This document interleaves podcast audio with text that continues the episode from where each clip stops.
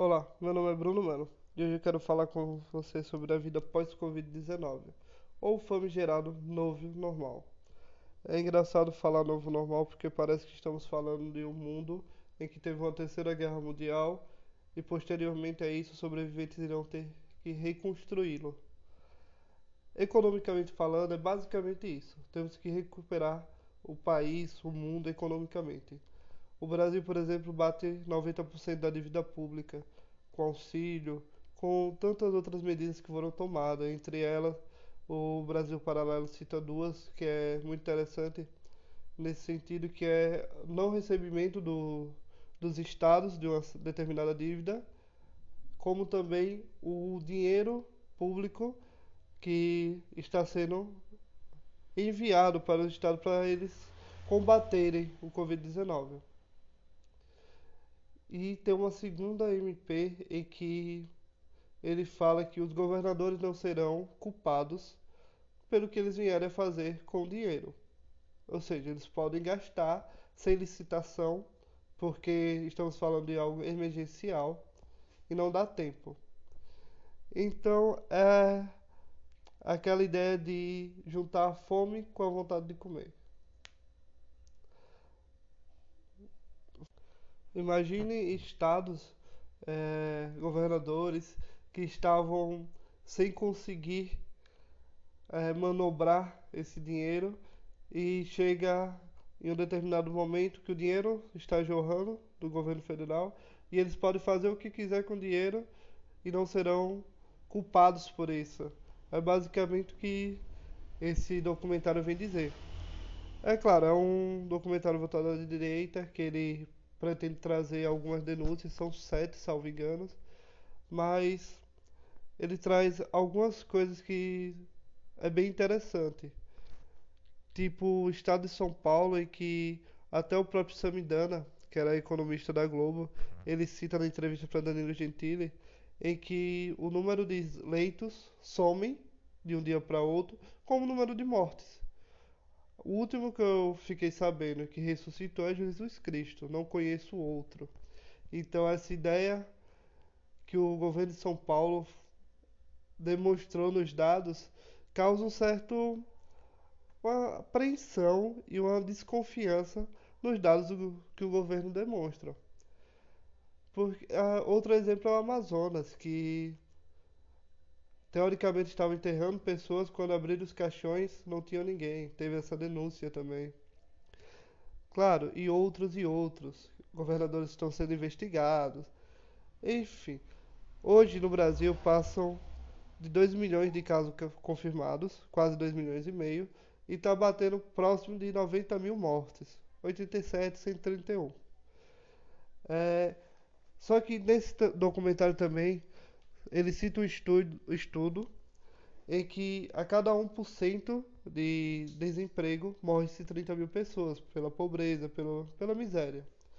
Claro, o estudo ceteris paribus, todo estudo é assim, tudo mais constante. Diante das variáveis que ele utilizou, ele identificou isso. Então, a cada 1% de desemprego, morre-se 30 mil pessoas. Então, se a gente aumentar 3%, morre-se mais gente do que hoje temos de Covid-19. O Brasil gira em torno de 11 a 17%. Olha. Varia de estado para estado, do país, salvo engano, estava em 11% a última vez que saiu o cálculo. E hoje estava em 26%. Ou seja, aumentamos 15, são 150 mil mortes, segundo esse estudo. Isso é mais do que. Isso é quase o dobro do que temos de Covid-19. Ou seja, a economia pode matar muita mais gente do que o próprio Covid, do que as pessoas que tiveram a doença em si. Claro que são estudos, vão ter outros. Tem um, um que dizem que é muito mais mortes do que isso, que é citado no filme que retrata a Grande Depressão dos Estados Unidos vão ter vários estudos, vão ter várias opiniões e o Covid-19, a vida após Covid-19, como é o intuito do tema, o, o novo normal, terá que ser repensado. O que é que temos que fazer diferente? Será que a gente não abriu um precedente enorme? Então, qualquer doença que vier a se espalhar de, nessa facilidade, os governos irão fechar, é, esquecendo da economia, além do que no, nesse cenário em que o dinheiro sai, ninguém é investigado. O qual, o qual será o tamanho do precedente que a gente abriu mundialmente falando? É, como eu já tinha citado aqui, o Brasil bate 90% da sua dívida pública, isso é muito ruim. Enfim, estamos falando de vidas e é um assunto muito complexo, porque se eu tenho uma pessoa na minha família que teve Covid e veio a óbito por esse fato, eu vou defender que tem que ter isolamento. Já o outro que não teve, provavelmente falar, falará que a economia não pode parar. É um assunto muito tênue de se conversar, igual política em geral. E a política foi muito vista nesse tempo que não deveria parece que traçaram uma linha desde as últimas eleições presidenciais em que se você está contra a direita, você é petista, se você está contra a esquerda, você é Bolsonaro. E na verdade a gente pode divergir de opiniões flutuando entre essa linha, essa suposta linha, em que não traz mérito nenhum nesse momento, que precisamos de união. Mas foi fácil ver emissoras quase que comemorando, soltando rojões, enquanto que a cloroquina saiu estudo que não fazia efeito. Ou seja, isso é um motivo de dizer, ah, o presidente está errado. Não, gente, é, temos que nos unir e procurar o, o melhor. Claro que são cientistas que estão procurando, mas eu, eu acredito que fazer muvuca nesse momento não é ideal. Fazer política que, que é muito do que a gente está vendo. Outro grande exemplo foi a, a Globo, quando ela cita. Ela tá, teve uma briga judicial com o Clube de Regatas Flamengo, em que quando o, Flam, o Campeonato Carioca voltou, eles foram totalmente contra, os comentaristas eram contra. Só que o Campeonato Paulista voltou 15 dias, um mês depois, tendo mais mortes nesse dia do que quando o Rio de Janeiro voltou com seu campeonato. E a Globo foi totalmente deu apoio, transmitiu. É, os comentaristas já tinham outro pronunciamento, já, já eram já falavam de outra maneira. Ou seja, isso é hipocrisia. Isso foi muito visto durante essa pandemia. Quando me convém, eu apoio, quando não me convém, eu não apoio. E não é bem assim. A gente tem que pensar no povo. Só que o político é humano e ele pensa nos, nos seus, no seu. Ou seja, ele quer saber o que é melhor para ele, o que é melhor para os seus. Assim como a emissora, que é formada por pessoas, então ele procura o que é melhor para eles. E acaba esquecendo que a gente está falando de um país, de várias vidas. Aí fica essa história, ah, vão morrer várias pessoas. Como morrem várias pessoas por câncer, AIDS, e a gente já se acostumou. Quer ver um exemplo muito comum? É ver pessoas pedindo. Poucas pessoas vão lá e ajudam. Mas provavelmente aquela pessoa pode morrer daqui a um mês por causa do, da fome. Mas é comum de ver. Ou seja, tem coisas piores que viraram muito comum para para visualização.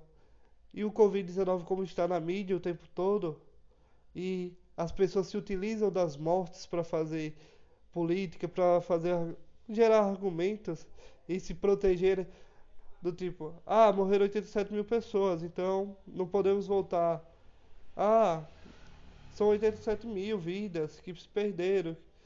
Claro, eu não estou fazendo apologia dizer que não devemos olhar para essas pessoas. Claro que devemos, são famílias.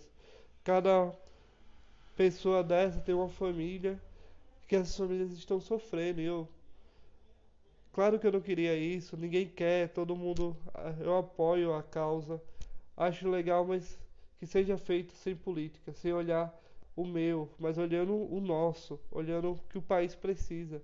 Porque é claro que parar economicamente todo, o país todo é ruim para o pós-Covid-19. Claro que isso é, ser, deveria ser feito um estudo que só vai ser publicado daqui a um, dois anos do, do que seria a melhor medida a ser tomada hoje. Mas isso é muito tempo. A gente está falando do que pode ser feito agora para gerar o menor número de mortes possíveis. Seguindo a, ide a ideologia do estudo, mais uma vez repetindo, ceteris paribus, tudo mais constante, utilizando as variáveis que ele utilizou. A ideia de 1% a cada 30 mil me assusta muito mais do que o Covid-19.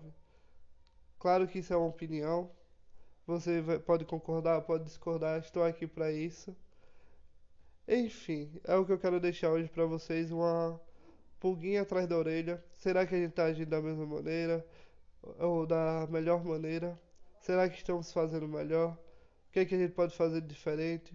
O que é que está mudando? O que é que estão fazendo é, as emissoras, a internet? O que é que eles estão gerando de opinião? Tenham, se pergunte, é, porque é muito fácil ouvir a opinião de fulano e replicar.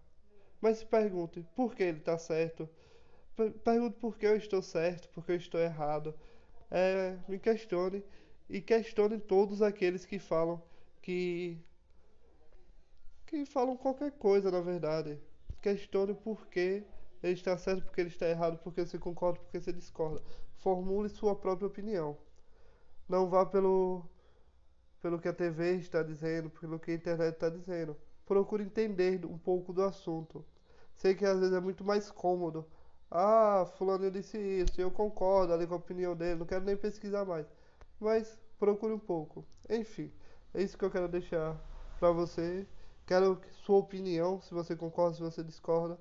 Estamos aqui para isso, para debater, chegar a um, uma opinião central ali. Enfim, muito obrigado por escutar.